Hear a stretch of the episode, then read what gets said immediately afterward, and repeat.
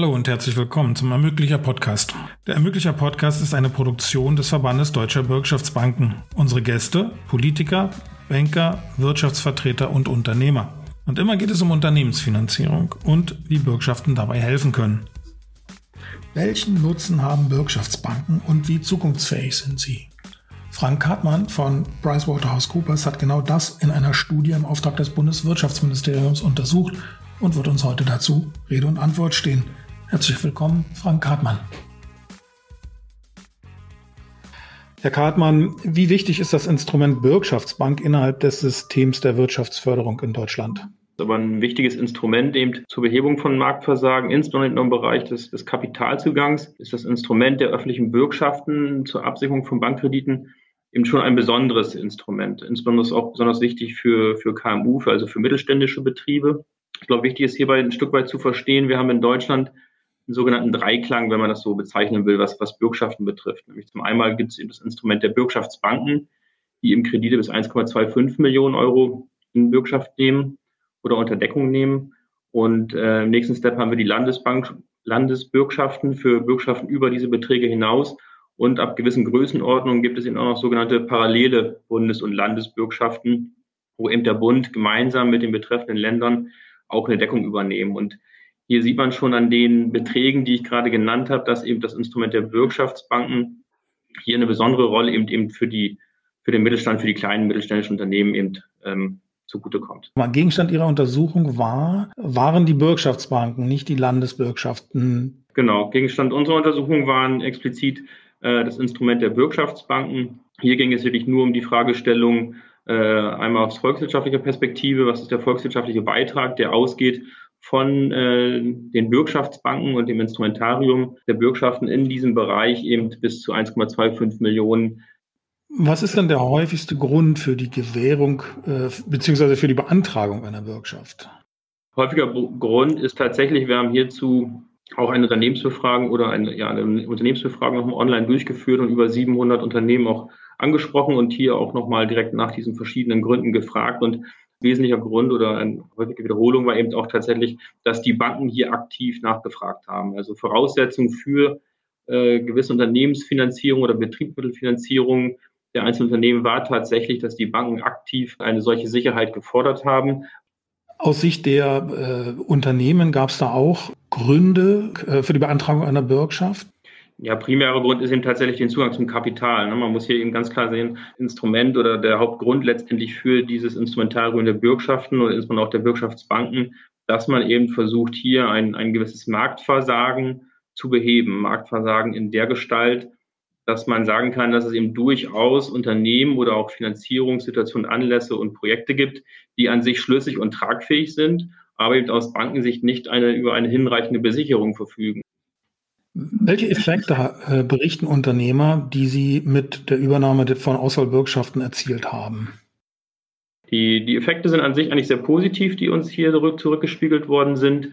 Mm, wir haben auch dies im Rahmen der Unternehmensbefragung ähm, analysiert und dort kam am Ende heraus, dass jeweils mehr als drei Viertel der Unternehmen, und insgesamt haben wir über 700 befragt, ähm, zu der Einschätzung kamen, dass sowohl Umsatz, Jahresergebnis, aber auch die Mitarbeiterzahl deutlich in den Jahren darauf, also nach der Bürgschaftszusage, gesteigert werden konnte. Ähm, und beachtlich hierbei ist aus unserer Sicht, dass eben tatsächlich ungefähr ein Viertel dieser Unternehmen auch angab, ihre entsprechenden Kennzahlen, die ich gerade nannte, um mehr als 20 Prozent zu verbessern. Und das ist ja durchaus auch eine, eine nennenswerte Größe, mit Bürgschaften finanzierte Investitionen oder eben auch Betriebsmittel tatsächlich auch dazu beitragen, nachhaltig die Unternehmen zu stabilisieren und, und auch Blick nach vorne in die auf die Wettbewerbsfähigkeit ausrichten können. Gab es auch Sachen, die die Umfrageteilnehmer bemängelt haben? Ja, aus Sicht der Unternehmen kann man sich auch gut vorstellen, äh, wünschen die sich natürlich am liebsten kostenlose Bürgschaften. Also insofern war sicherlich die, die Bürgschaftsprovision durchaus mal eine Rückmeldung. Auch der Umstand, dass wenn man in der glücklichen Lage ist, eine Bürgschaft vorzeitig, also vor Laufzeitende zurückführen zu können und das in diesem Jahr üblicherweise in den meisten Regularien eben dann auch für das komplette Jahr beispielsweise eine Bürgschaftsprovision anfällt. Man wieder als Rückmeldung kam, ist ein Stück weit eben auch, was die Prozesse betrifft. Da wünscht der eine oder andere sich vielleicht auch agilere und zeitgemäßere Prozesse. Ähm, aber insgesamt ist das Feedback eigentlich sehr gut. Also wir sehen da auch fühlen sich knapp 80 Prozent waren es, glaube ich, der, der befragten Unternehmen äh, gut bis sehr gut unterstützt und betreut durch die Bürgschaftsbanken, was ja an sich ein sehr gutes Feedback schon mal ist. Sie sprachen von Effekten, äh, die die Bürgschaften haben. Welchen Effekt haben denn die äh, Bürgschaften auf das Bruttoinlandsprodukt?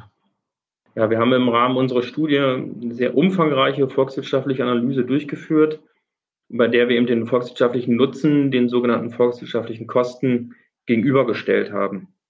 Und auf der Nutzenseite haben wir sozusagen den, den, den Bruttoinlandsprodukteffekt, den BIP-Effekt, ausgehend vom angestoßenen Investitionsvolumen. Aus diesem kann man dann im nächsten Schritt Beschäftigungseffekte und wiederum in einem noch nächsten Schritt dann auch Konsumeffekte ableiten. Fiskalisch gesprochen bedeutet das, dass die zusätzlichen, dies eben zu zusätzlichen Steuereinnahmen, zusätzlichen Sozialabgaben führt und weniger Transferzahlungen. So, und auf der Kostenseite ähm, stehen dem eben gegenüber die Ausfallkosten für eine Bürgschaft und die Verwaltungskosten. So, Verwaltungskosten haben wir hier in unserer Betrachtung außen vor gelassen, einfach deswegen, weil die Verwaltungskosten hier eben nicht bei der öffentlichen Hand anfallen, überwiegend zumindest, sondern eben primär bei den Bürgschaftsbanken, die ja eben eigenständig organisiert sind. Wenn man sich das nun insgesamt anschaut, dann kann man eben feststellen, dass ungefähr ein Euro Bürgschaftskredit zu einem zusätzlichen Euro privat finanziertes Investitionsvolumen führt. Und äh, wenn man da dann ja auch den sogenannten Multiplikatoreffekt oben drauf schlägt, der zu weiteren 30 Prozent Wirtschaftsleistung führt, dann kommt man eben am Ende zu einer sehr ja, beeindruckenden Betrachtungsweise, dass ein jährliches Bürgschaftsvolumen von circa eine Milliarde Euro am Endeffekt zu fast drei Milliarden Euro äh, BIP-Effekt. Interessanter und spannender finde ich eigentlich in dem Kontext dann tatsächlich auch noch die Zahl von roundabout 40.000 geschaffenen und gesicherten Arbeitsplätzen. Wie hoch sind denn die öffentlichen Ausfallzahlungen des Bundes und der Länder pro Jahr? Ja, die Ausfallzahlen die haben sich tatsächlich in den letzten Jahren sehr erfreulich auf einem ja, sehr niedrigen Niveau entwickelt, was ein Stück weit sicherlich auch der insgesamt positiven gesamtwirtschaftlichen Entwicklung der letzten 10, 12 Jahre geschuldet ist. Aber insgesamt sieht man hier doch ein sehr, sehr niedriges Niveau, auch wenn man das teilweise mit anderen Programmen vergleicht. Ähm, man muss hier im Hinterkopf haben, unsere Studie haben wir auf Basis von Zahlen durchgeführt, ähm, die die Corona-Pandemie noch nicht reflektiert. Jetzt haben wir viel über Aufwand Nutzen gesprochen. Zu welchem Ergebnis in einem Satz kommt denn Ihre Studie, wenn man Aufwand und Nutzen von Bürgschaftsbanken oder Bürgschaften ins Verhältnis setzt? Ja, in der Tat. Wenn man Kosten und Nutzen hier aus Sicht der öffentlichen Hand mal miteinander abwägt, dann sieht man schon einen sehr klar positiven volkswirtschaftlichen Effekt. Ähm, das liegt eben aus unserer Sicht vor allem daran, dass ein sehr hoher Investitionsimpuls geschaffen wird, wird und wir eben hier noch einen sehr starken zusätzlichen privaten Anteil haben, was die Finanzierung betrifft, was eben dann letztendlich auch zu diesem sehr, sehr guten Effekt dann führt. Ein weiterer Punkt aus unserer Sicht wäre noch, dass man eben sieht, das Instrumentarium bietet ja die Möglichkeit, bis zu, zu 80 Prozent unter Deckung zu nehmen, sozusagen durch die Bürgschaftsbanken. Die tatsächliche Quote liegt aber doch einige Prozentpunkte darunter, was unser, auf der einen Seite für uns auch noch ein Zeugnis dafür ist, dass eben hier auch eine durchaus gute Risikoprüfung, vor allem aber auch gute Risikoallokation aus Sicht der Bürgschaftsbanken und somit auch der öffentlichen Rückbürgen hier erfolgt. Welche Bedeutung haben denn Bürgschaften bei der KMU-Finanzierung generell und gibt es denn besondere unternehmerische Phasen, wo sie noch eine wichtigere Bedeutung haben? Das Instrument ist insbesondere eben ein KMU-Instrument, was sich eben schon aufgrund der, der Größe der maximal zu verbürgenden Kreditvolumina ableiten lässt. Aber eben im Umkehrschluss gerade eben diese Kleinstkredite, die sind aus unserer Sicht eben sehr entscheidend.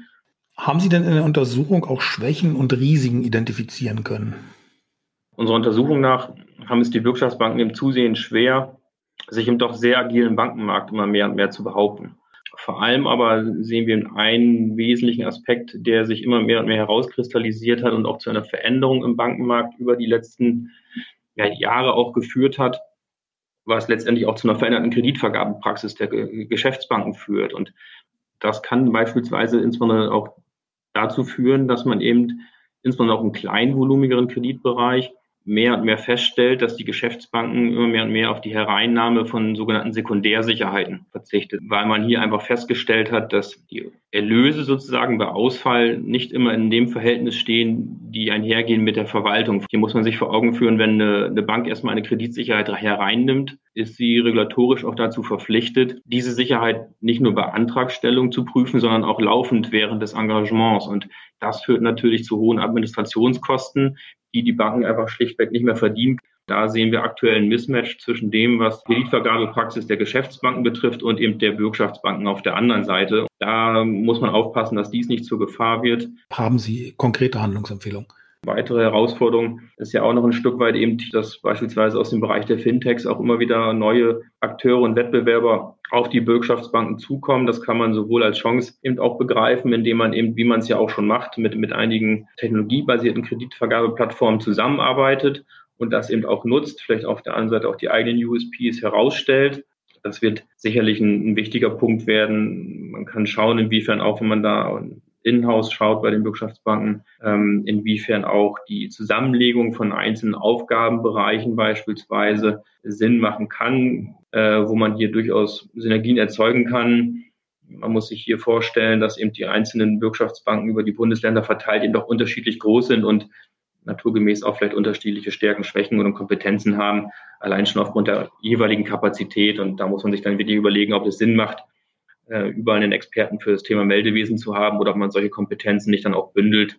Vielen Dank, Frank Kartmann. Das war Staffel 1, Folge 8 des Ermöglicher Podcasts des Verbandes Deutscher Bürgschaftsbanken. Ich freue mich, wenn Sie auch das nächste Mal wieder dabei sind. Bis dahin.